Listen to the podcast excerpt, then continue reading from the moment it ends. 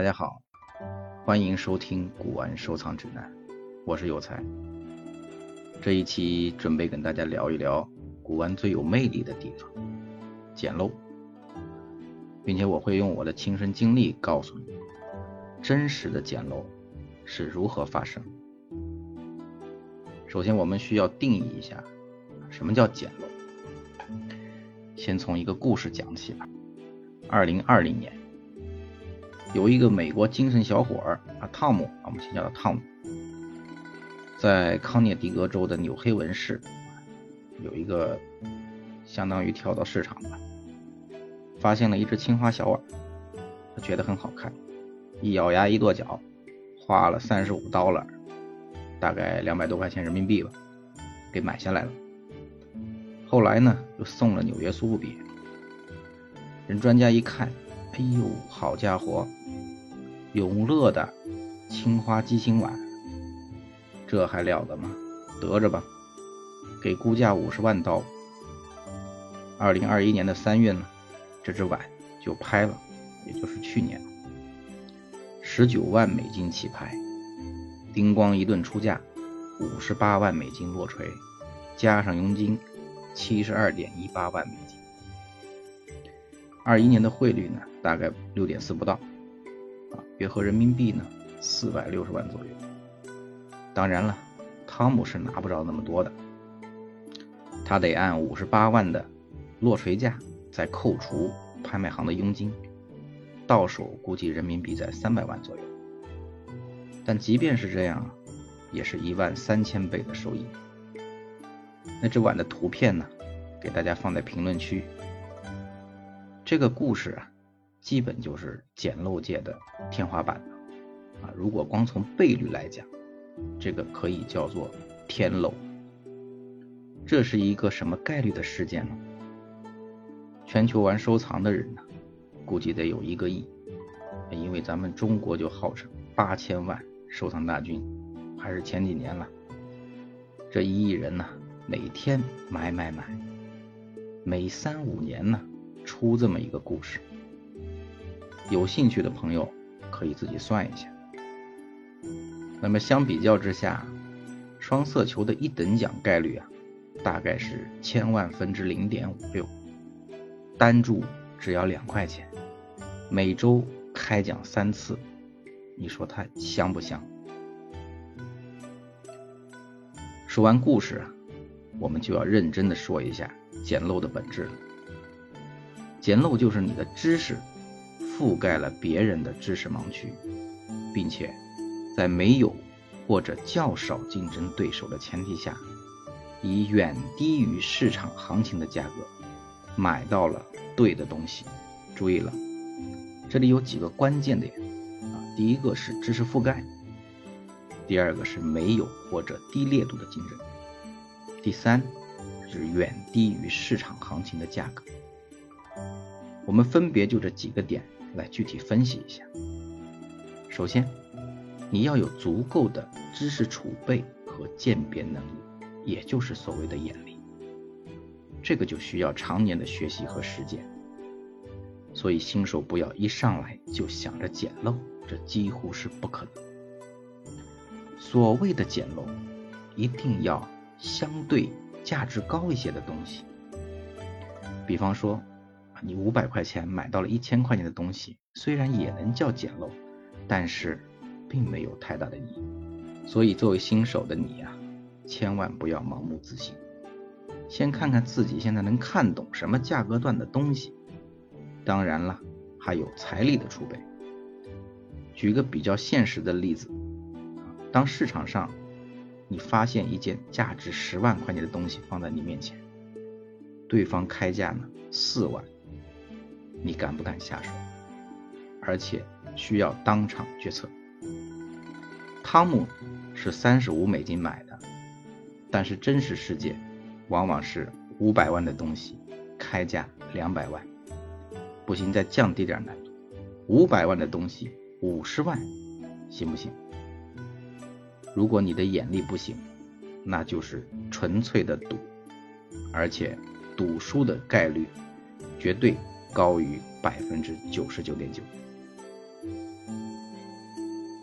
第二呢，需要在一个相对低烈度的竞争环境下进行，所以像一些大型的拍卖会就很难捡到大漏，因为满屋子都是行家，这可都是舍得花钱的主。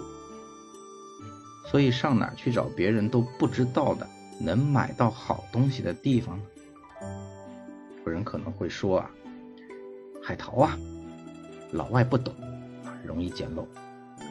这个想法方向是对的，但是呢，很多人也是这么想的，而且多的超乎你的想象。有许多人呢是常驻国外淘货的。在互联网时代，信息实在是太透明了。你在家里就可以参与全球的拍卖，但所有人都跟你一样啊。这里面还有大把的职业玩家。如果大家感兴趣啊，我也可以单说一期海外捡漏的事儿。有人又会说了，要不咱去老乡那儿淘点货呀？天真了，兄弟。你看鉴宝，老乡就不看吗？再说了，好东西自古也就不是一般人家能有的。老乡家里也都是老朴残，况且呀，产地皮的兄弟们比你更勤快，所以啊，这个更不切实际。第三，需要远低于市场价格。这六个字啊，有两层意思。第一就是。涉及到你对器物的市场价格有充分的认知，这又是一个需要长期积累的过程，因为东西太多了，每个品类都有不同的价格，同时还需要增加一个维度，品相，这样就更加复杂。同样一件东西，一个品种的东西，全品是什么价？带条冲线什么价？冲到哪是什么价？碎拼的什么价，缺肉的什么价，相对来讲就更复杂了。第二层意思呢，就是如何定于远低于啊，比如说十万的东西，你八万买到了算漏吗？也算也不算，为什么呢？它也有可能十万的东西正好行情发生变化了，有两万块钱的幅度范围，这个也算是正常的范围之内。客观的来讲，在真实世界里，十万的东西，你如果七万买到了，其实已经可以算漏了。那么有人会说了，哎呦，照你这说法啊，还捡啥漏啊？别急啊，老铁啊，坚持听节目，不断学习提升，捡漏还是可以实现的。但是我还是要说一句，我们玩收藏的目的，一定不是奔着捡漏去。而是在玩的过程中，自然而然的捡到漏。我们在买东西的时候，通常有两种情况：一种是你碰到你特别喜欢的东西，这个时候哪怕略高于市场价，也可以入手。记得翟建敏先生好像说过，要买到自己满意的东西啊，一定要有一种咬咬牙才能够得着的感觉。反正我现在也是深有体会。另一种是你并不是特别喜欢，但是呢价格确实合适，那可以适当捡个小漏。但是我们普通玩家呀，还是建议大家有目的的购买，要么是为了学习，要么是为了自己珍藏。我们毕竟不是古玩商，就算你捡了漏了，也并不容易变现。我在二零一九年才完成了第一次真正意义上的捡漏，但是在此之前，我平均每天要看上千张的拍品图片，从浩如烟海的拍品中选出自己喜欢并且价格在自己承受范围之内，而且竞争度相对较小的目标。另外，自己呢需要对器物有百分之九十以上的把握。而且，我还请行家再次确认。毕竟我们有时候是凭借图片去购买，这是有一定风险。这更像是一个猎人，在等待猎物的出现，锁定目标之后一击即中。只有热爱收藏的人才会有这样的动力与耐心。能耐心听到这里的朋友，我想应该都是真心热爱收藏。以后有机会啊，再给大家讲讲具体的捡漏技巧。